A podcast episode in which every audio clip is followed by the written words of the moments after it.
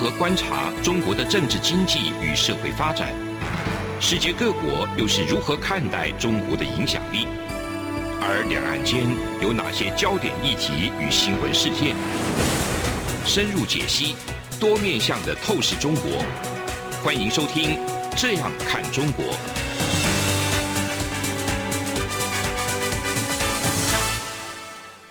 各位听众您好，我是主持人张正霖。您现在收听的是中央广播电台《这样看中国》节目，张正霖时间。今天我们节目要谈的一个主题是这个俄乌战争最新的一个发展，打了两个多月了，还有最新的一个国际情势以及相关的地区安全的一些牵动等等哈。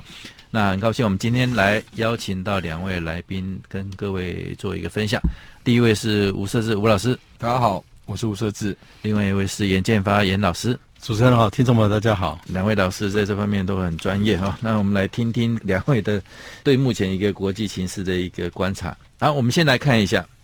俄罗斯那普丁这边的一个想法啊，因为毕竟是战争是以他自己一个人这样，或者说他的决策圈哈来做这样的一个发动哈，那侵略的一个行动。那目前的一个状况，本来稍早在大概几个礼拜以前，还有在谈一些可能寻求一些外交斡旋的一些追求和谈的一种可能性哈。那这个部分，其实一场战争打到后来，最后除非是一种全面性的获胜或焦土式的一种歼灭哈，那有那种状况，要不然。一场战争打到后来，一定还是要寻求透过这个两方的一个和谈啊，外交的一个模式来来做一个努力，来寻求解决等等。啊。但是这个部分，俄罗斯入侵乌克兰目前的状况，原本是以为是一场闪电战，短时间以内可能俄罗斯就可以攻下基辅，那甚至斩首乌克兰的总统泽连斯基等等。那这个部分后来其实都没有发生啊。那战争打到目前是一个陷于一种焦灼的一个状态。本来围攻这个基辅的部分呢，后来俄罗斯这边就做了军事的一个重新部署跟调动，把军队的一个重心全部又把它。作为一种调回这个从北方调到乌东这里哈，那可能未来他的一个策略是做不一样的一个转换哈。那像这个英国金融时报就有一个报道，就是说曾经在最近听取这个普丁在做一个谈话简报的一个消息人士就提到，由于上一个月这个俄罗斯在乌克兰战场上遇到挫折后，普丁曾经认真的考虑啊，更要跟基辅达到和平协议，但是。前一阵子就发生了重要的一个插曲，就是说，俄罗斯的一个战舰，说莫斯科号，在黑海这个部分哈，就被乌克兰的那个飞弹所击沉。那这部分就是造成的普丁非常的一个震怒啊，就是说，认为这个战争这对他是一个没有下台阶给他们走。那未来，所以他现在新的一个策略跟方法，可能就是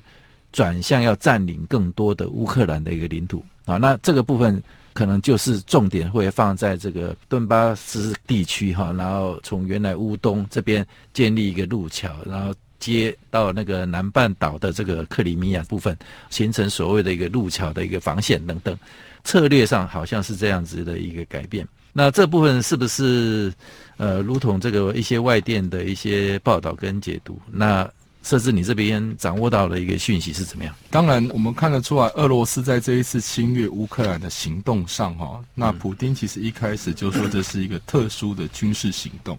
其实我们讲，你开战或者是采取军事动作，就是军事攻击了，还要还特不特殊？这也蛮奇怪的说法，外界来去做思考。嗯，不过可以显见，其实普丁在这一次发动战争，他的一个正当性其实是缺乏的，所以他必须要采取一个比较大家都听不太懂的方式的来来来去把他拉高他自己在这个开战上的一个正当性。不过从二月二十四号开打至今，哈，可以看得出来，俄罗斯这个原本想要透过快速的方式或闪电战的方式来拿下乌克兰，哈，看起来是完全是失败的。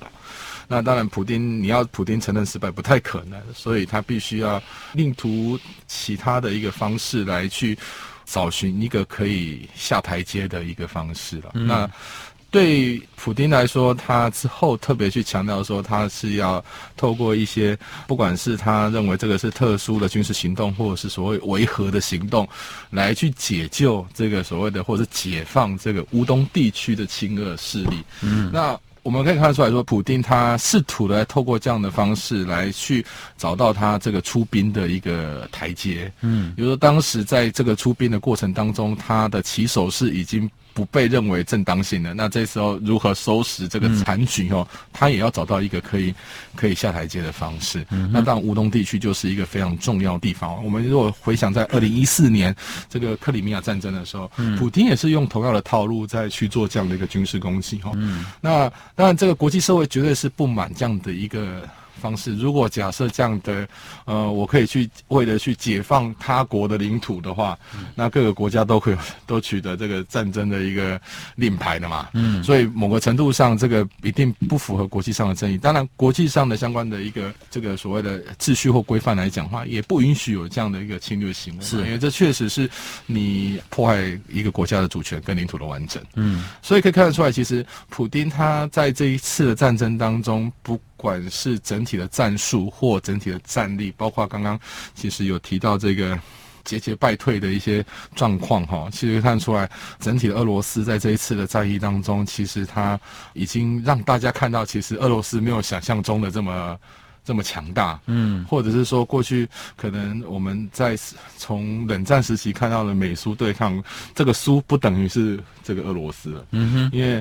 当然，这个跟整体环境有当然不同啦。因为在冷战时期的时候，这个美国跟苏联就各定一尊嘛。那各个国家这个彼此之间的一个所谓的分也非常的清楚。可是现在进入到全球化，其实这个影响的其实已经改变，整体环境改变。然后再来是说，看到其他国家在追求所谓的科技的进步，但是俄罗斯在这一块依旧还是停留在这个八零年代的一个所谓的军事工业的建设，跟不上，所以完全跟不上。所以。有人是说，普丁是不是在这个身体上或精神上出了问题，才会做出这个开战的决策，或者是说这个迟迟不退的一个状况，会不会是普京自己本身的问题，还是俄罗斯内部政治上出现问题？嗯，可是我们可以看得出来，其实普京在这个俄罗斯已经掌权二十多年了。嗯哼，所以当一个掌权二十多年的一个独裁者，他在对于内外部的一个情势的判断，他会更加的刚愎自用，嗯哼，或者是或者是更加的站在说他如何去延续他自己的政权，而不至于落得未来下台之后的一些。政治上的窘境，嗯，所以从这些过程当中可以看得出来，其实。确实，我们在思考一个专制国家或独裁国家，或者是民主国家的差异性哈。其实，在这个所谓的危及和平或危及这个所谓的可能爆发战争这样的可能性，其实专制独裁的国家，其实它容易会进入到这战争的风暴里面。嗯哼，一样的状况哈。那战情的一个发展，现在整个就完全焦点或者说重心都发展在这个乌东这一块地区里头。像这一阵子，那个俄罗斯的一个军队猛攻这个亚速钢铁厂啊，这个部分啊，那这里头到底我要问为什么哈？就问一下那个尹老师。现在大家说这个顿巴斯的这个地区，就是乌东这一块哈，延续下来是这一场战争的接下来的一个关键哈。那它的重要性到底在哪里哈？可能是不是跟它的一个工业区啦，或者说矿产啦、地理位置等等？那为什么普丁想要控制顿巴斯？那普丁现在的战术是什么？脑袋里头想的又是什么？所以颜老师帮我们分析一下。是，原来在二月二十四号那时候，他已经进入这个顿巴斯，已经驻军进去，是，只是没有攻击。如果说二十四号他没有攻击，以前就这样撤回去哈，或者说不用撤回去，就主力回去，但是还驻守在那里。普丁可以说是外交上已经是获大胜，是。问题是，我觉得他有点低估了，嗯，有点恋战，嗯，低估了，所以他又又打，嗯，打的结果就是造成今天的这个后果。刚设置有讲说，苏联是苏联美苏对抗的冷战时期，好像状况维持的这个美苏两强都还僵在那个地方，嗯，当时因为因为美国跟苏联没有打下去，打下去也许会马上看出它的漏洞，也不一定。嗯，但是这一次，我觉得说。俄罗斯如果说不侵略的话，嗯，也许他还保有那个威慑感、神秘感，对，而且毕竟俄罗斯大嘛，嗯，大大就是一个一种压力，嗯，所以我们可以看到说，乌克兰有点想说，即便到后中间他已经打赢了很多场，他还希望说和谈嘛，嗯。哼，问题是你看到俄罗斯都没没有守信用啊，嗯，没有守信用没有错，那你这样结果就是说乌克兰会估算了、啊，我如果如果把你打到底的话，其实到后来赢，就算没有赢或赢，你最后还是可能会我们签任何协议都没有用的，是，所以与其这样，那不如干脆多打一点，嗯，所以你可以看到现在整个气势啊，乌克兰现在反正采取比较攻的方方向来走，嗯哼，包括像呃美国现在已经美国这个王部长。奥斯汀已经邀集了四四十几国家的这个将领。哦，正面很正面。场面很大，对啊，那就已经要把它彻底打垮，嗯，或者是彻底打垮这个迹象，嗯，所以现在对他来讲，他是保有现有的战果，嗯，已经是很不错了，嗯，所以乌东为什么那么重要，就是在这里，嗯，可是乌东不好打，因为这是中间地下公司都以前苏联时期弄下的很坚实的堡垒，嗯哼，反而就是说他当时立下的这样一个基础，现在成为他很难攻的一个障碍。现在那个重兵也是放在这里嘛？乌克兰，乌克兰现在当然要重兵放在这里，嗯，但我是觉得说，就这个角度来看，应该是俄罗斯慢慢的失势，嗯，势头越来越差。OK，那其实这个部分除了这个实际战场上的一些攻防之外，哈，那外交上的一些攻防也是有的。那比较我们看到的一个状况，就是最近有一句话，说俄罗斯的那个外交部长拉夫罗夫，哈，就是说他有一句话讲的比较重一点哦，就是说。因为现在整个状况就是这个西方世界，就比如说北约这边哈几个国家，不断的对乌克兰输送一些武器，那来对抗这个俄罗斯。那所以这部分俄罗斯的外长就讲说，这个实质上是在跟俄罗斯宣战。那他外交的辞令上是这样讲啊，讲这讲这句话，其实感觉到又很很重的样子。那甚至有时候有意无意又会讲说，我们会用像普丁讲说，我们会该用的一些东西我们会用啊，那那个是什么东西他又不讲清楚啊啊，或者说其实一些外围像他们底下的一些官员，有时候也稍会有一点那个提到一下用所谓的核武的这个字眼等等哈。所以这中间也有一些威吓的一个状况了，那这个部分到底是因为实质上的这个战事发展不如预期，所以不断的会有一些外交辞令上的一些攻防来来发生等等哈，这也是值得蛮值得我们观察哈。好，那我们先节目进行到这里休息一下，稍后回来。从两岸、国际、历史文化与财经等角度透视中国的。这样看中国节目，每周一到周五晚间九点三十分到十点，在中央广播电台播出。如果您对这样看中国节目有任何收听想法或意见，欢迎寄信到台北市北安路五十五号，也可以透过电子邮件的方式。节目有两个信箱：二零二零 at rti 点 org 点 tw，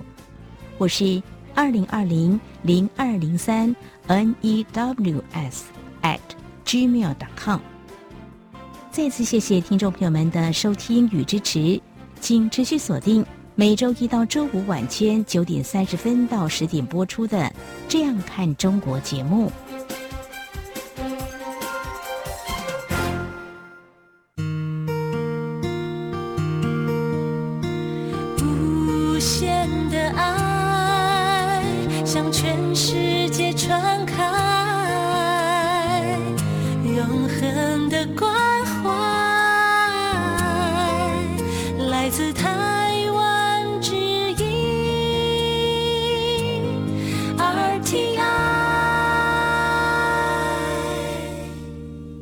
听众您好，我是主持人张振林。您现在收听的是中央广播电台《这样看中国》节目，张振林时间。刚刚严老师有提到哈，就是美国这一方面的一些援助，现在目前的一个态度跟立场哈，乃至于我们都有发现了，其实美国在这一场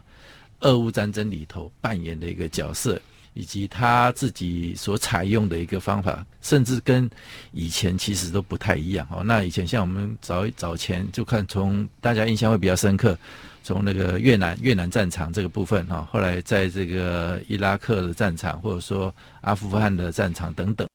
那美国很多基本上都会投入一些实质的一个兵力，除了武器以外，兵力也会投入。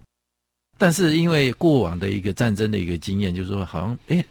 美国内部会有一种声音出来说：“我们为什么要替别人去打仗？然后牺牲我们自己美国公民、美国人民的一个宝贵的一个性命啊！海外战场在一开打的时候，如果美国派兵等于直接投入战场的话，那可能的一个状况就是说，每天几十人、几百人，乃至于上千人哈，这个如果规模大一点的话，那个棺材不断的运回这个美国，那的这对美国总统来讲，或者说对美国的一个统治阶层来讲的话，是一个很大的一个压力。所以这一次这个俄罗斯跟乌克兰战争一发生的时候，诶，这次拜登的一个策略跟做法就不太一样啊，他就摆摆明了，就是说，好，这次我就不会直接。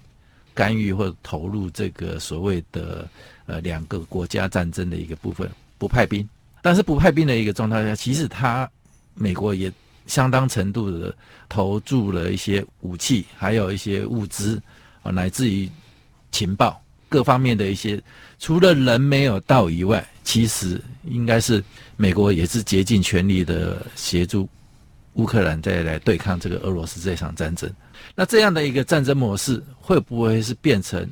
以后这个美国在一些那个其他地区，然后包包括我们比较关切的台海的一个，如果以后发生一些战事或危机的时候，也是类似的一个模式会产生？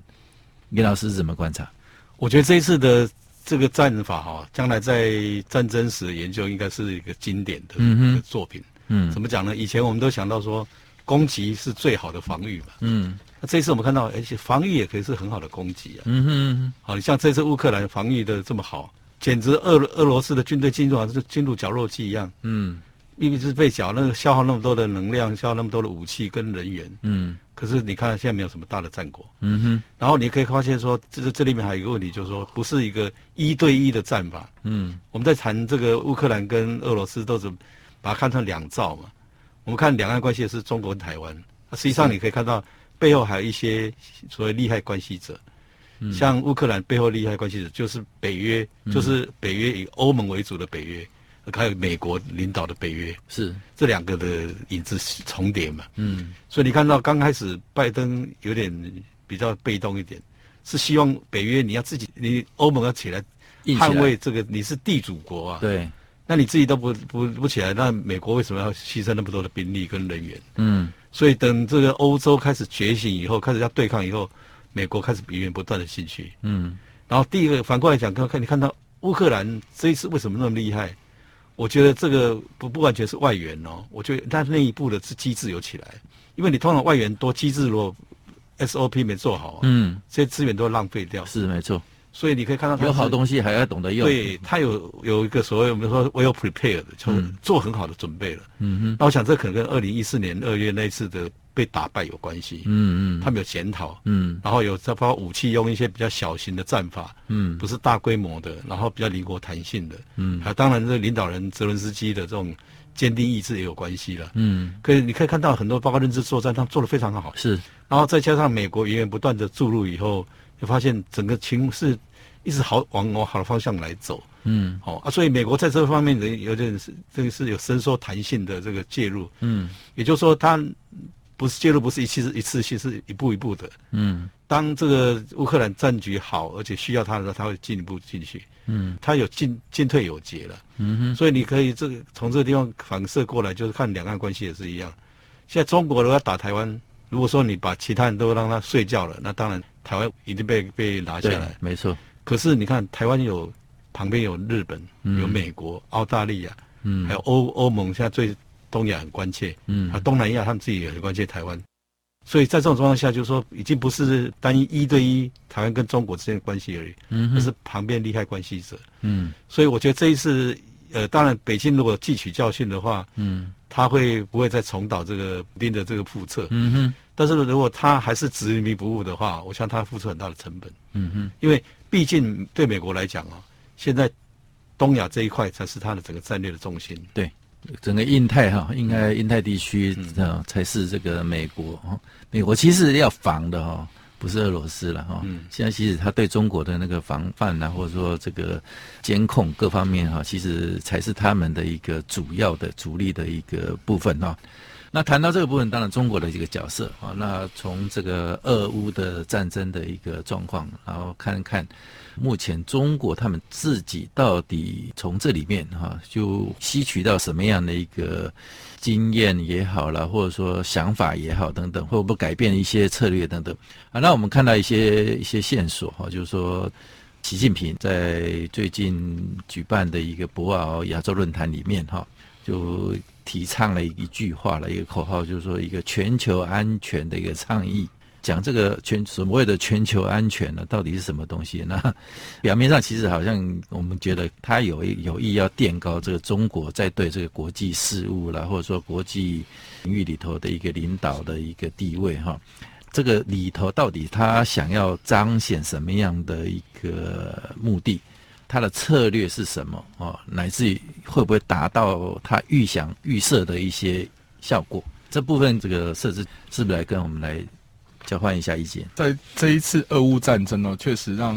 啊、当然俄罗斯跟乌克兰都是。当事国嘛，嗯，可实际上最尴尬的是中国，嗯哼，也就是说，中国到底要用什么样的态度跟立场去评价这场战争？是到目前为止，中国还没有说得很清楚。嗯，那为什么中国没有说清楚？因为第一个，当然从这个外交的一个关系上，它跟两个国家都有不错的交情。嗯，那另外的，他也深知这个俄乌背后的一个所衍生出的一些效应，可能包括这个地缘政治的利益，也包括这个美国跟欧盟之间的关系。所以，如果他轻易的在里面做任何表示的话，其实会让他更进退两难。嗯，那最重要的，其实就如同刚才严老师提到的，就是说，俄乌战争对中国来说，它会造成的是国际是如何去评判中国在这个区域上的一些动作，或者是在台海议题上的一些作为，哈。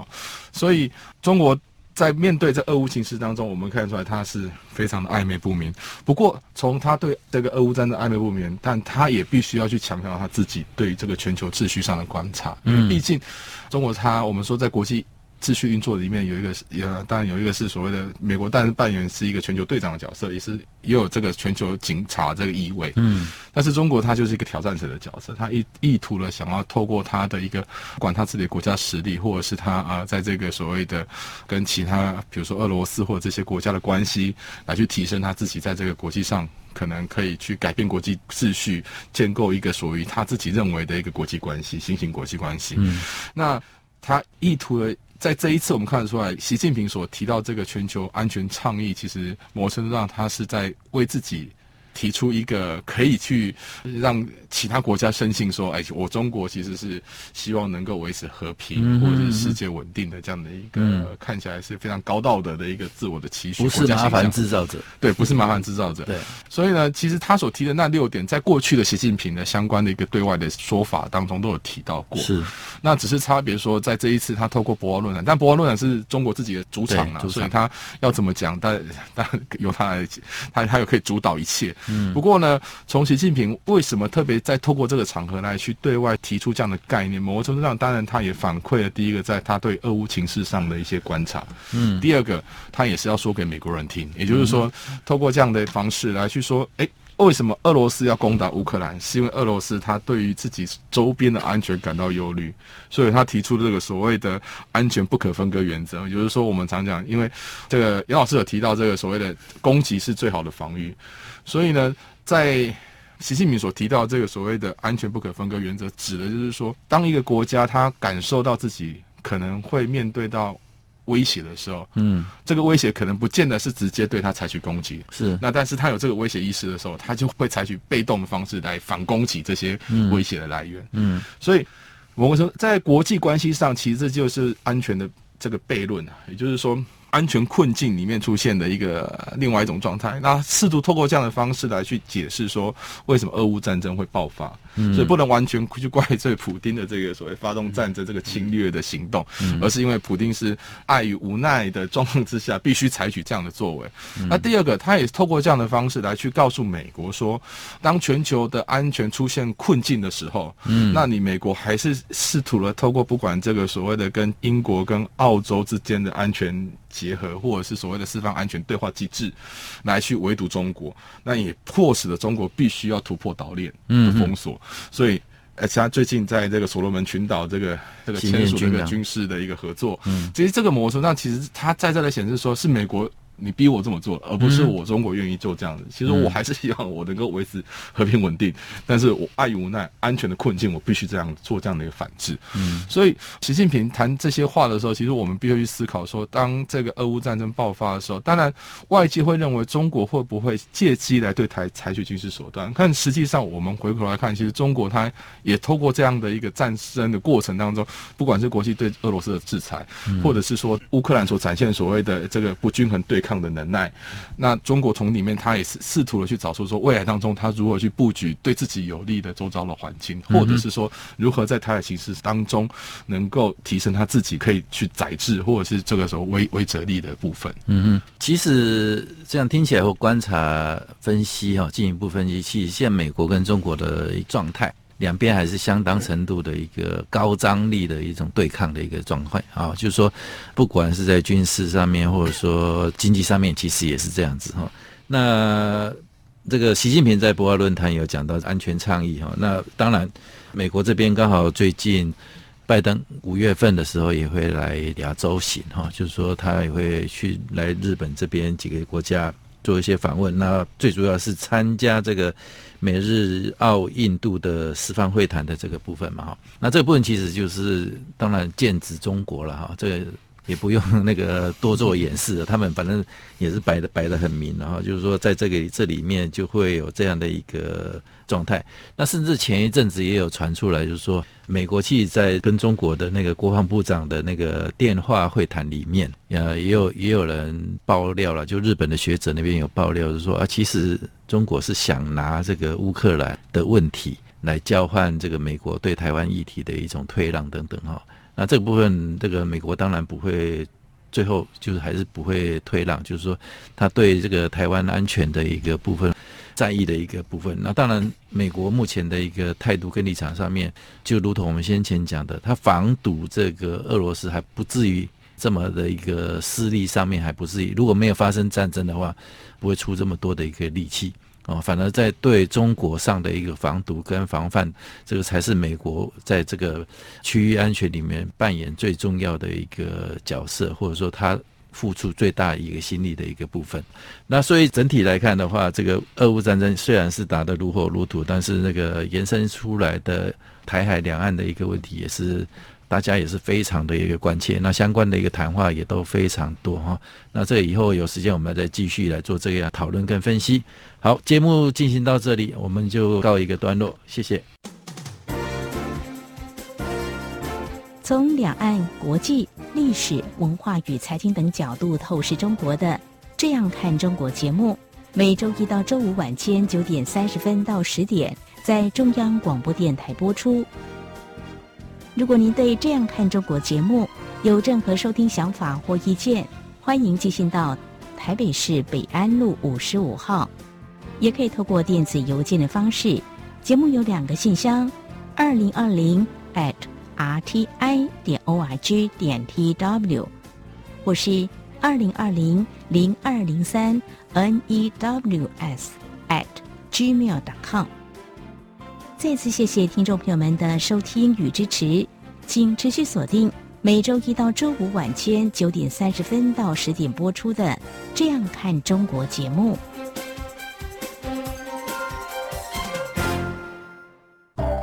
儿子，等一下陪我去一趟邮局。妈，你去邮局要干嘛？去领钱转账。哦，不用这么麻烦啦，转账不需要临柜哦。嗯，这怎么可能？不去怎么提钱啊？行动邮局 App 通通都能搞定啊！新一代行动邮局 App 支援扫码收付、无卡提款、转账、线上缴费，少了携带现金的危险，也没有付错钱、找错钱的问题哦。哇，这听起来还不错哎。是啊，有了它，线上转账缴费省时又方便，你就不用再去领钱缴费那么麻烦了。哦，对了。如果你要去邮局，据点预约功能还能够帮你排队先抽号码牌哦。哎呀，真的很方便哎！那我们现在就去邮局办理申请。哎呦，不用啦，用金融卡搭配读卡机就能够在家申请喽。现在我们就上邮局的官网查查吧。以上广告由中华邮政提供。